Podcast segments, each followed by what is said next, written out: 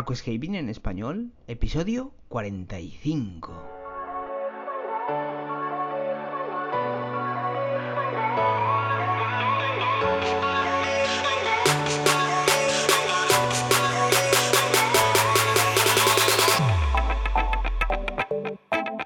Muy buenos días a todos y bienvenidos a Aquascaping en español, el podcast de Nascapers para todos aquellos apasionados al paisajismo acuático que queréis llevar vuestro acuario a un nivel superior.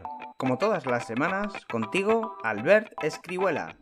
Muy buenas a todos, ¿qué tal? ¿Cómo estamos? Bienvenidos otro jueves más aquí cumpliendo, no fallando a la cita, un podcast sobre aquascaping, técnicas, consejos y ¿qué te voy a decir? Bienvenido, soy Alberto Escribuela, esto es Aquascaping en español y bueno, hoy vamos a traeros un vídeo monotema sobre el potasio. Recuerda que ya en YouTube, eh, si no lo sabes, te lo digo, hemos comenzado ya con el sistema de abonado que tanto nos estabais solicitando, solicitando perdón, y que tanto eh, tiempo habéis estado esperando.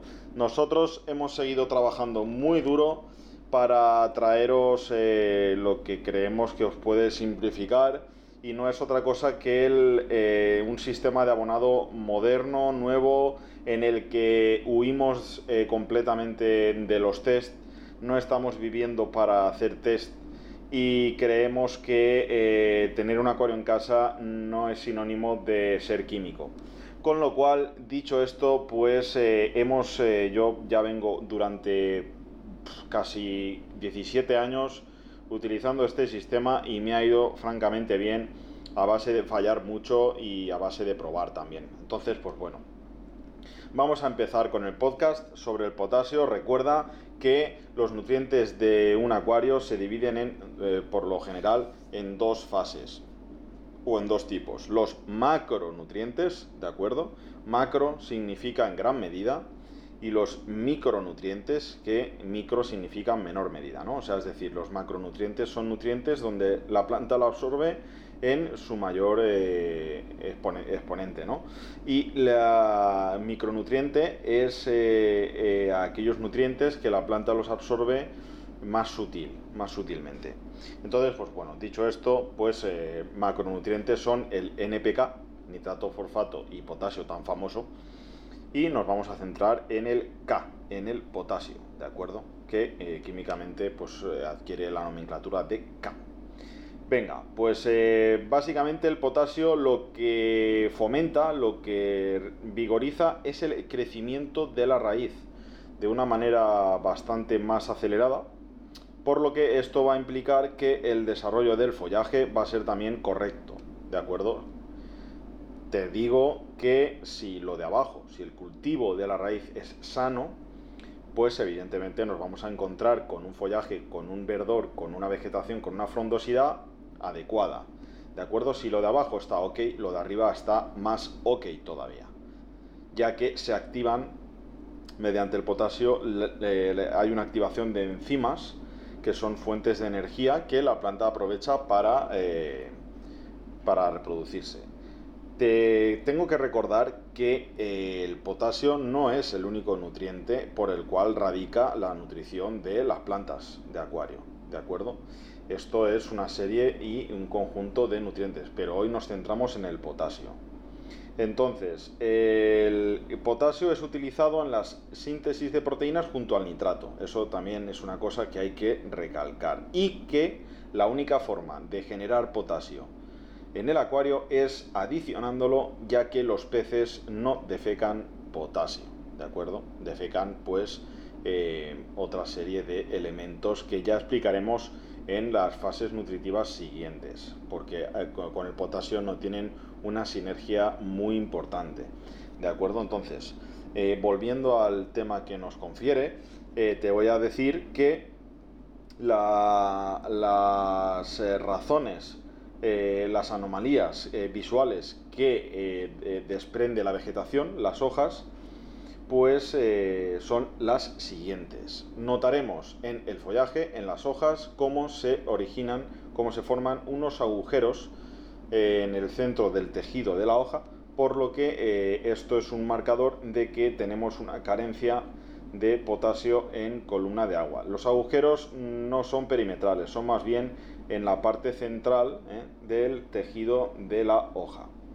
También otro síntoma es el, brote blanquecino, débil, con un color apagado, eh, de crecimiento inferior al resto de follaje más viejo, también el amarillamiento de las hojas, sobre todo en el perímetro, como empiezan a amarillear, a hacerse feas, a hacerse marrones y poco a poco pues eh, este color feo pues va apoderándose, por así decírtelo, de la, de la planta y pues en el nervio central, en el tallo central, pues se va aproximando. Entonces puede ser también por una eh, insuficiente clorofila, eh, debido a la insuficiencia de, potasio en la nutrición, debido también a una clorosis, ¿de acuerdo? Y pues recuerda que se manifiestan con bordes sin tejido, con palidez en las hojas, hojas blanquecinas y bueno, pues eh, estos suelen ser las eh, formas en las que se manifiesta una planta cuando hay una carencia de potasio en el agua. Entonces esto es mm, la verdad que muy sencillo de determinar y bueno, pues eh, también es algo que yo quiero que te quedes con el tema, ¿no? O sea, es decir, mm, mi objetivo es que tú seas capaz, que tengas esa madurez de adquirir el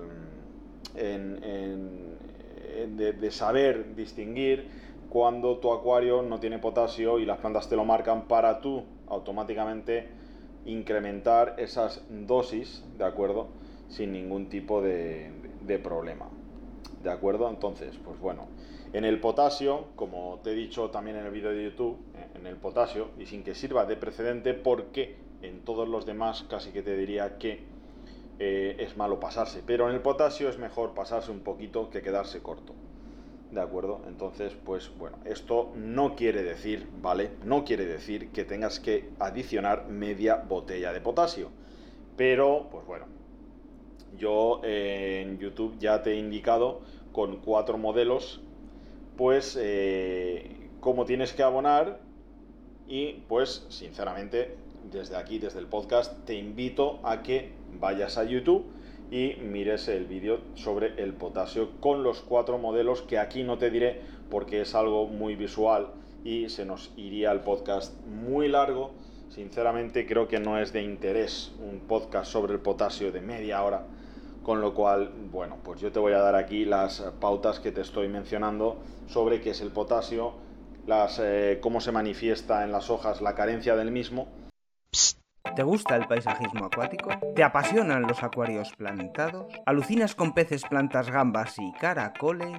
En nascapers.es puedes encontrar todo lo necesario para montar y mantener tu propio acuario plantado. nascapers.es, tu tienda de acuariofilia online.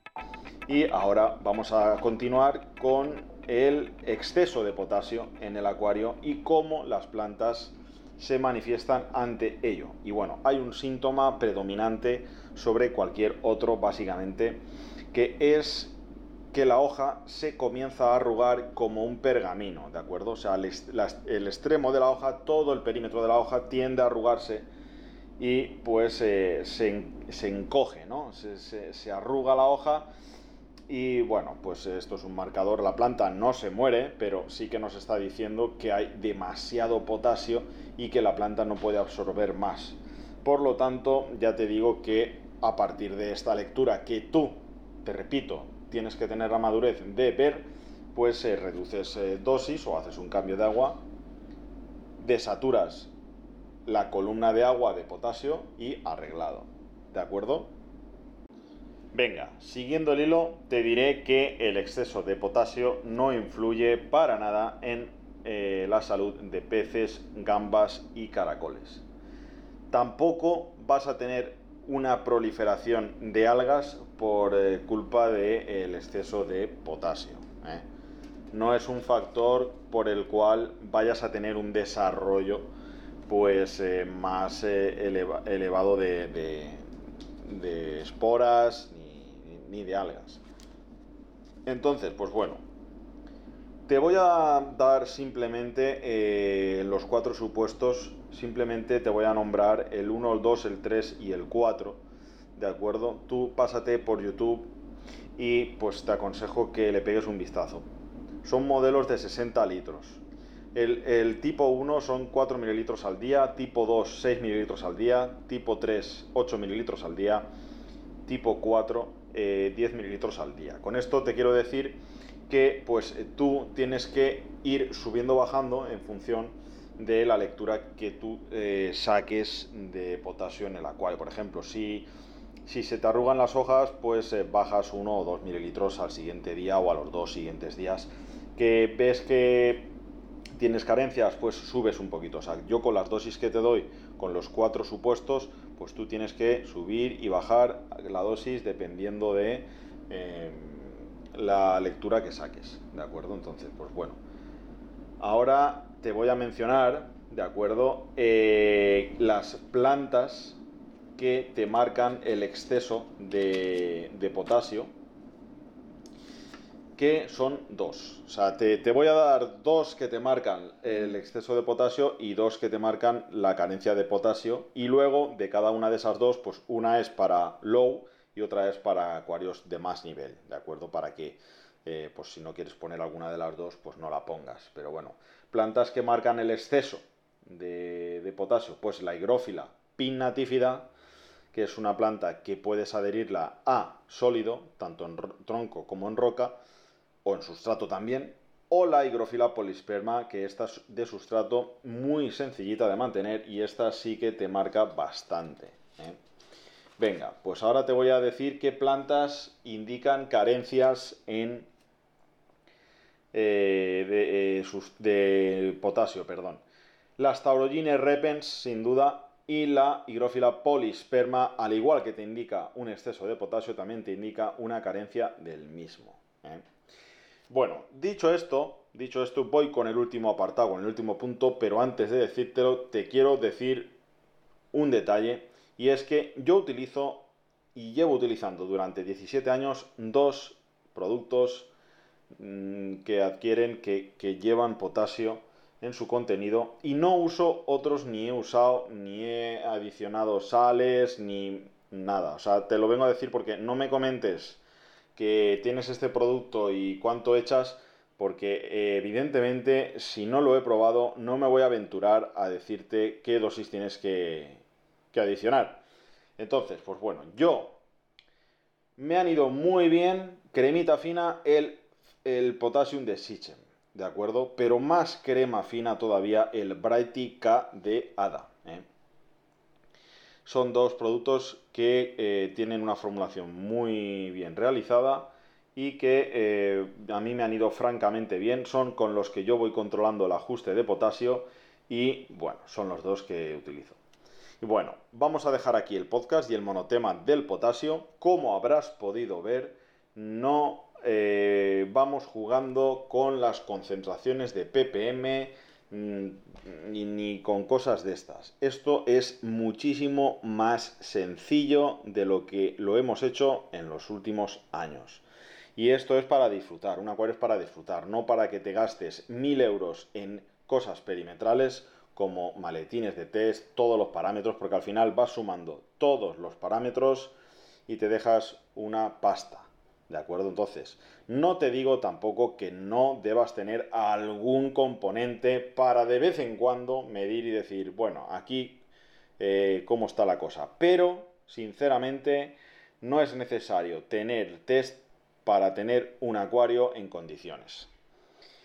¿De acuerdo? Pues venga, vamos a dejar aquí el podcast, recuerda que tienes un sorteo en la tienda online de nascapers.es. El requisito único e indispensable es realizar al menos un pedido al mes de 25 euros, que es el importe mínimo, y lo tienes hecho. Ya entrarías dentro del sorteo mensual.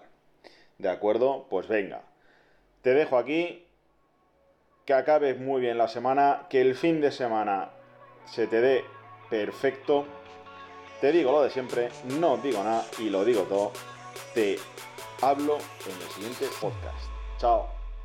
Y hasta aquí el episodio de hoy. Muchísimas gracias por todo. por vuestras valoraciones de 5 estrellas en iTunes, por vuestros me gusta y comentarios en iVoox, y por supuesto, por suscribiros a este podcast. Ah, y por cierto, ahora en Spotify podéis calificar el podcast con 5 estrellas. No digo nada y lo digo todo. Nos escuchamos la semana que viene con mucho más Aquascaping en español.